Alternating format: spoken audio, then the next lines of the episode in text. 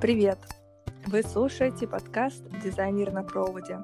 Это подкаст о визуальных коммуникациях, где мы, дизайнеры, делимся своим опытом и размышлениями. Меня зовут Саша Бурова, а мою соведущую Таня Монахова. Мы занимаемся, пробуем и изучаем разные направления дизайна и созваниваемся, чтобы поговорить об актуальных вопросах. Присоединяйтесь к нашему обсуждению. Таня, рада тебя слышать. Взаимно. Всем привет. Мы расскажем о том, как складываются наши пути в дизайне. Таня, в каких направлениях ты уже себя попробовала и что сейчас тебе нравится больше всего? Так как вначале я пыталась браться за любую работу, которую только мне давали, я успела разные э, штуки поделать. Это была различная полиграфия, Например, я оформляла мероприятия спортивные, и пришлось сделать много разной полиграфии, пресс-волы, дипломы, билеты и даже медали. Еще было много задач по оформлению э, групп ВКонтакте. Сейчас уже я точно могу сказать, что полиграфия — это не моя любовь.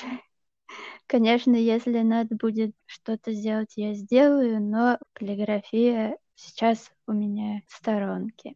И больше нравится делать в digital что-то, это различные посты, баннеры. Особенно нравится делать их в motion е, потому что когда делаешь анимацию, тебе помимо композиции и подбор цвета, типографики, посыла, оформления, нужно еще продумать э, как раз сценарий движения, и это очень интересно и помогает э, еще дополнительные какие-то смыслы и посылы попытаться передать пользователю, так скажем. Еще визуально мне нравится 3D-графика, но пока что я это еще не пробовала, не трогала, планирую в ближайшем будущем. Здорово, это очень актуальное сейчас а, направление, и все чаще мы встречаем это у разных компаний. Угу. А вообще, как долго ты в сфере дизайна по времени? Э, если посмотреть в Инстаграме. По-моему, у меня там в сентябре 2018 года был пост о том, что я получила диплом. Так что получается где-то два с половиной года. А ты?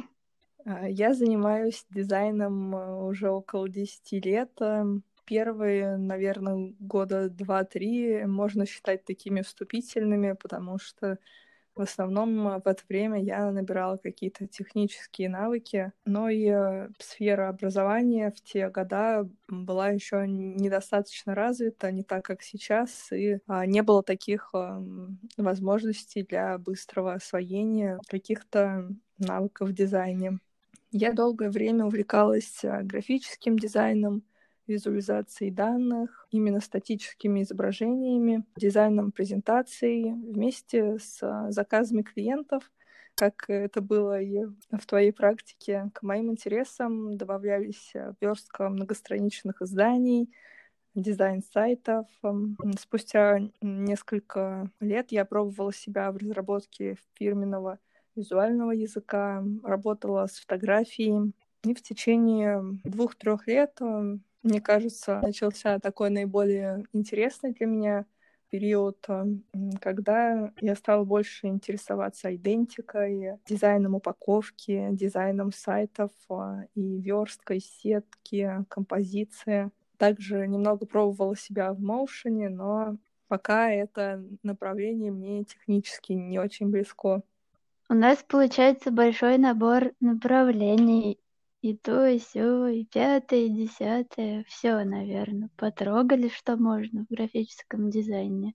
Как считаешь, с чем это связано? А, я думаю, что, во-первых, а, с тем, что сфера дизайна и образования в дизайне очень динамичны, и каждый год появляется что-то новое. И ты хочешь быть а, востребованным, изучаешь это новое, хотя бы на уровне понимания базовых вещей — ну и, конечно, это зависит от интереса, а, узнать что-то необычное, попробовать. Также появляется большое количество инструментов, доступных для дизайнеров. Особенно это касается онлайн-сервисов, например, для разработки верстки сайтов, а, различных рекламных креативов, а, масок в Инстаграм и так далее. Соответственно, снижаются барьеры входа в эти направления. Также становится больше структурированной информации, в частности на русском языке, которая помогает а, быстро освоить э, что-то новое.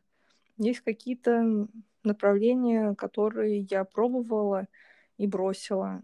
Например, это было с масками в Инстаграм, потому что а вначале это было интересно, а, была какая-то работа с алгоритмами, чем-то это перекликалось с а, моим опытом в портретной фотографии, но а, я понимала, что эта сфера настолько быстро растет а, в том плане, что появляется много крутых разработчиков, которые выполняют а, определенные функции, 3D-объекты, и чтобы технически это освоить, нужно очень много времени, и когда ты уже отстаешь, немного теряется мотивация, также я столкнулась с некоторыми ограничениями самого Фейсбука, который блокировал часть моих масок, и в результате данная тема а, немного ушла для меня на задний план.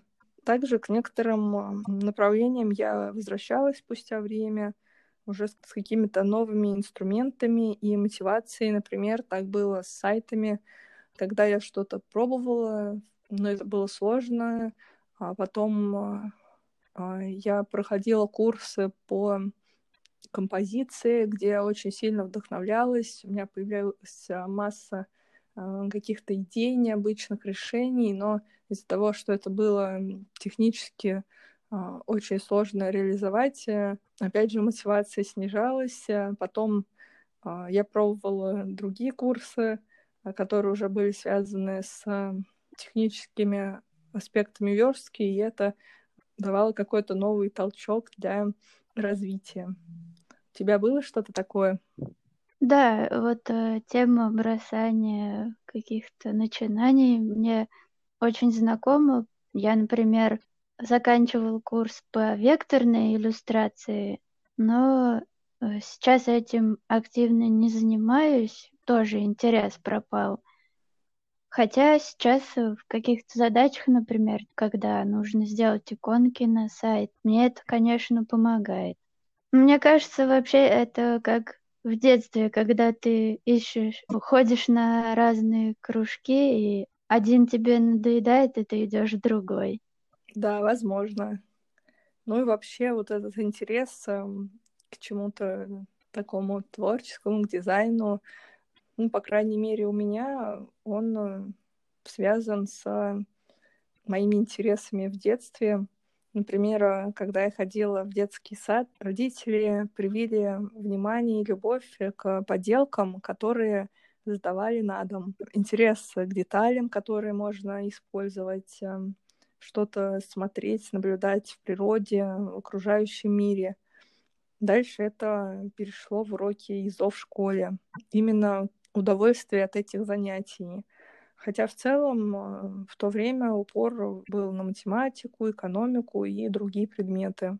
Лет в 15-17 я начала увлекаться живописью, акварелью, маслом, фотографией. И э, в какой-то момент э, папа установил Photoshop на наш компьютер просто для эксперимента. И, конечно, это вошло в мою жизнь.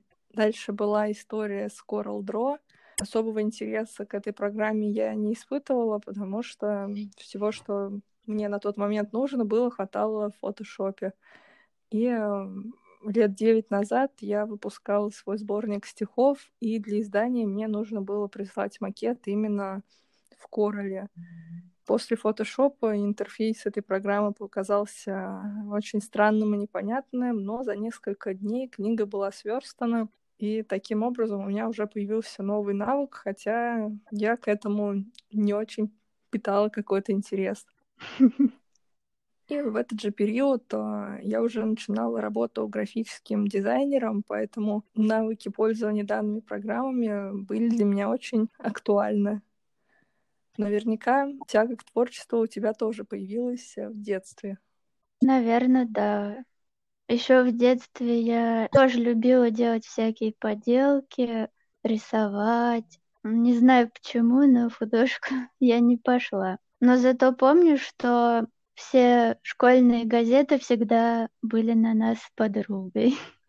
На фоне остальных газет они всегда выделялись, потому что мы, не знаю почему, но умели выходить вот за рамки вот каких-то школьных границ и делали более прикольные, можно сказать, варианты.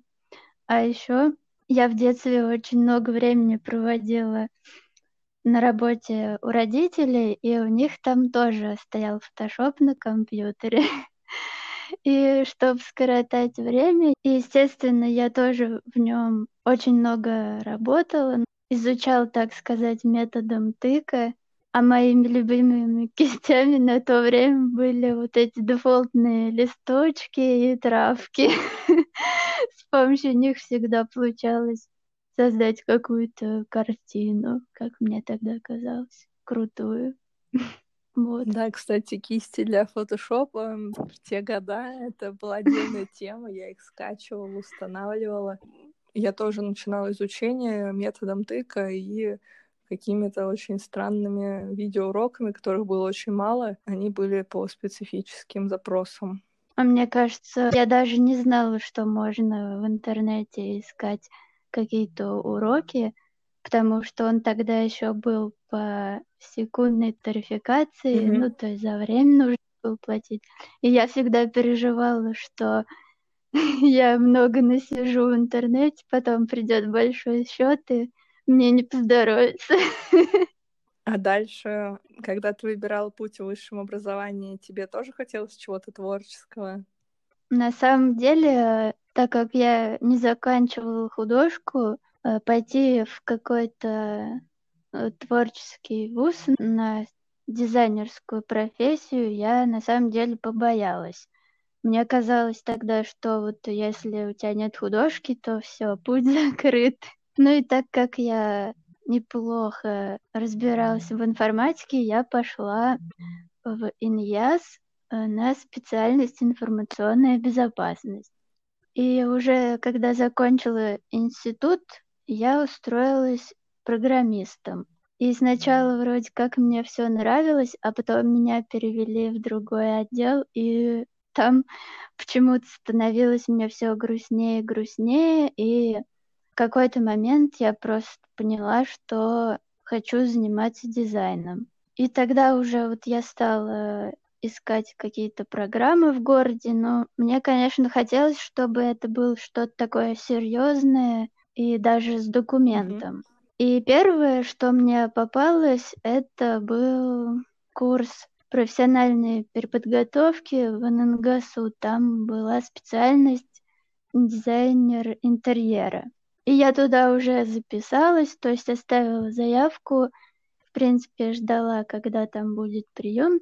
И все равно как-то, видимо, уже настроилась на поиск, наверное. Как-то мне попалась информация о том, что у нас есть тоже курс профпереподготовки, но в медиашколе. И там эта профессия была под руководством Ромашина Алексея Валерьевича. Почему обратила внимание, там это все так подавалось, что это прям супер курс, и Алексей Валерьевич э, хороший специалист в нашем городе считается. Я про это узнавала у знакомых, из разных источников это посмотрела.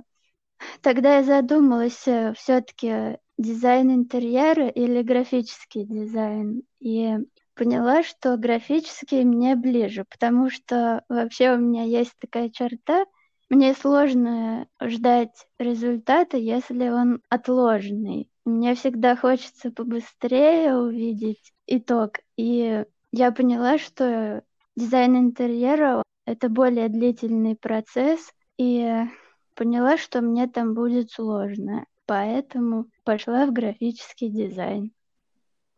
А насколько я помню, ты ведь училась на маркетолога? Да, Когда я заканчивала школу, у меня даже не было мыслей пойти учиться на какую-то творческую профессию, потому что я целенаправленно изучала предметы, необходимые для поступления в вышку, Э, на разные экономические направления, и в итоге 9 лет я посвятила изучению менеджмента, экономики, маркетинга, училась в аспирантуре, но э, мои интересы всегда были где-то рядом, на стыке с дизайном, с исследованиями поведения, э, с данными их представлением, с какими-то метриками эффективности, с брендингом. И все это касается и взаимодействия с дизайном. Тема моей диссертации связана с интернет-магазинами, и все это перечисленное, так же как изучение английского языка, помогает и повышает уровень моей работы, потому что я смотрю на информацию не как э, оформитель, а с точки зрения маркетинга, статистики, и вкладываю в это какие-то определенные смыслы и, возможно, лучше понимаю заказчиков. Дизайн и маркетинг, как я уже сказала, очень связаны, и университет стал для меня площадкой, где я познакомилась с коллегами из digital а, с кем дальше мы вместе работали. Поэтому мой путь э, в образовании и интересы к этому направлению все-таки привели меня вот в эту сферу. Ничего себе, это я раньше думала, что у меня долгий путь к дизайну, а оказывается, не самый длинный. А сейчас ты бы хотела получить высшее образование в дизайне? А, но вообще я достаточно консервативно отношусь к, в принципе, к наличию высшего образования, и я считаю, что это очень важно. Именно для себя я бы хотела, но на текущий момент времени, но этот формат а, четырех лет или двух лет в магистратуре плохо вписывается в мой образ жизни, потому что это все-таки очень долго, и информация наверняка будет во многом а, уже дублировать то, что мне знакомо. Поэтому для меня это все еще такая дилемма. Но, скорее всего, мне нужно продолжать путь изучения именно курсами, хотя я считаю, что если у начинающего дизайнера есть э, возможность, то обязательно нужно ей воспользоваться и пройти полное обучение дизайну, так как это, во-первых, делает путь более предсказуемым, определяет эм, какое-то мышление, кругозор, э, сферу общения, коммуникации с э, дизайнерами. А, тем более сейчас уже более-менее понятно, куда лучше идти, чтобы изучать дизайн и что от этого ждать. Я соглашусь с тобой в том, что вообще наличие высшего образования это определенный плюс, и все равно дает тебе какой-то уровень уже и общения, и знаний, и умений. Но, в принципе, мне кажется, что если у дизайнера нет профильного образования, то есть это бакалавриат, mm-hmm. наверное, например, то в этом нет особо ничего страшного, потому что сейчас уже очень много курсов, которые могут это восполнить, а наличие какого-то стороннего образования может стать и каким-то плюсом для дизайнера. Например, вот я могу по себе сказать, что так как я училась на такой айтишной профессии, мне достаточно легко изучать новые программы. И вот, как ты говорила, сейчас много различного нового софта появляется, и, в принципе, вот мне не сильно сложно его изучать. Ну и опять же, специфика вуза это английский, он мне тоже помогает, и я там даже могу смотреть курсы на других языках, ну, то uh-huh. есть на английском. И я не уверена, что вот именно в вузах, где преподают дизайн, я бы получила такой уровень английского. Конечно, это зависит от uh-huh. института, но я смотрю по своим возможностям, то есть я бы не смогла поступить, наверное, в какой-то супер крутой и дорогой вуз, а бюджетные вузы, по крайней мере, у нас в городе со специальностью дизайна не дают такого уровня, поэтому я, в принципе, не жалею, что у меня первое вот образование не, не дизайнерское. Да, в этом плане я согласна с тобой. Конечно, бэкграунд дает э, некую уникальность э, дизайнеру в том, как он смотрит на вещи, как он рассуждает. Mm-hmm. Но, с другой стороны, обучение с помощью курсов, оно тоже не всегда эффективно, особенно когда человек только вступает в сферу, и он не понимает, как правильно выбирать, э, с чего начать, э, для чего его навыков достаточно. Или, может быть, э, какой-то из курсов уже устарел, и на него не стоит обращать внимание. С этим, да, я согласна. Ну, вообще, современное образование, дизайнеры — это отдельная большая тема. Если вернуться к тому списку направлений, которые мы уже с тобой пробовали, и дополнить это историями того, как мы это изучали, должно получиться увлекательное обсуждение. Предлагаю в следующий выпуск э, как раз посвятить этой теме. Отличная идея. Думаю, получится здорово. Да, надеюсь, наши истории сегодня будут для кого-то полезными, интересными. А мы с вами прощаемся. До новых встреч. Всем пока.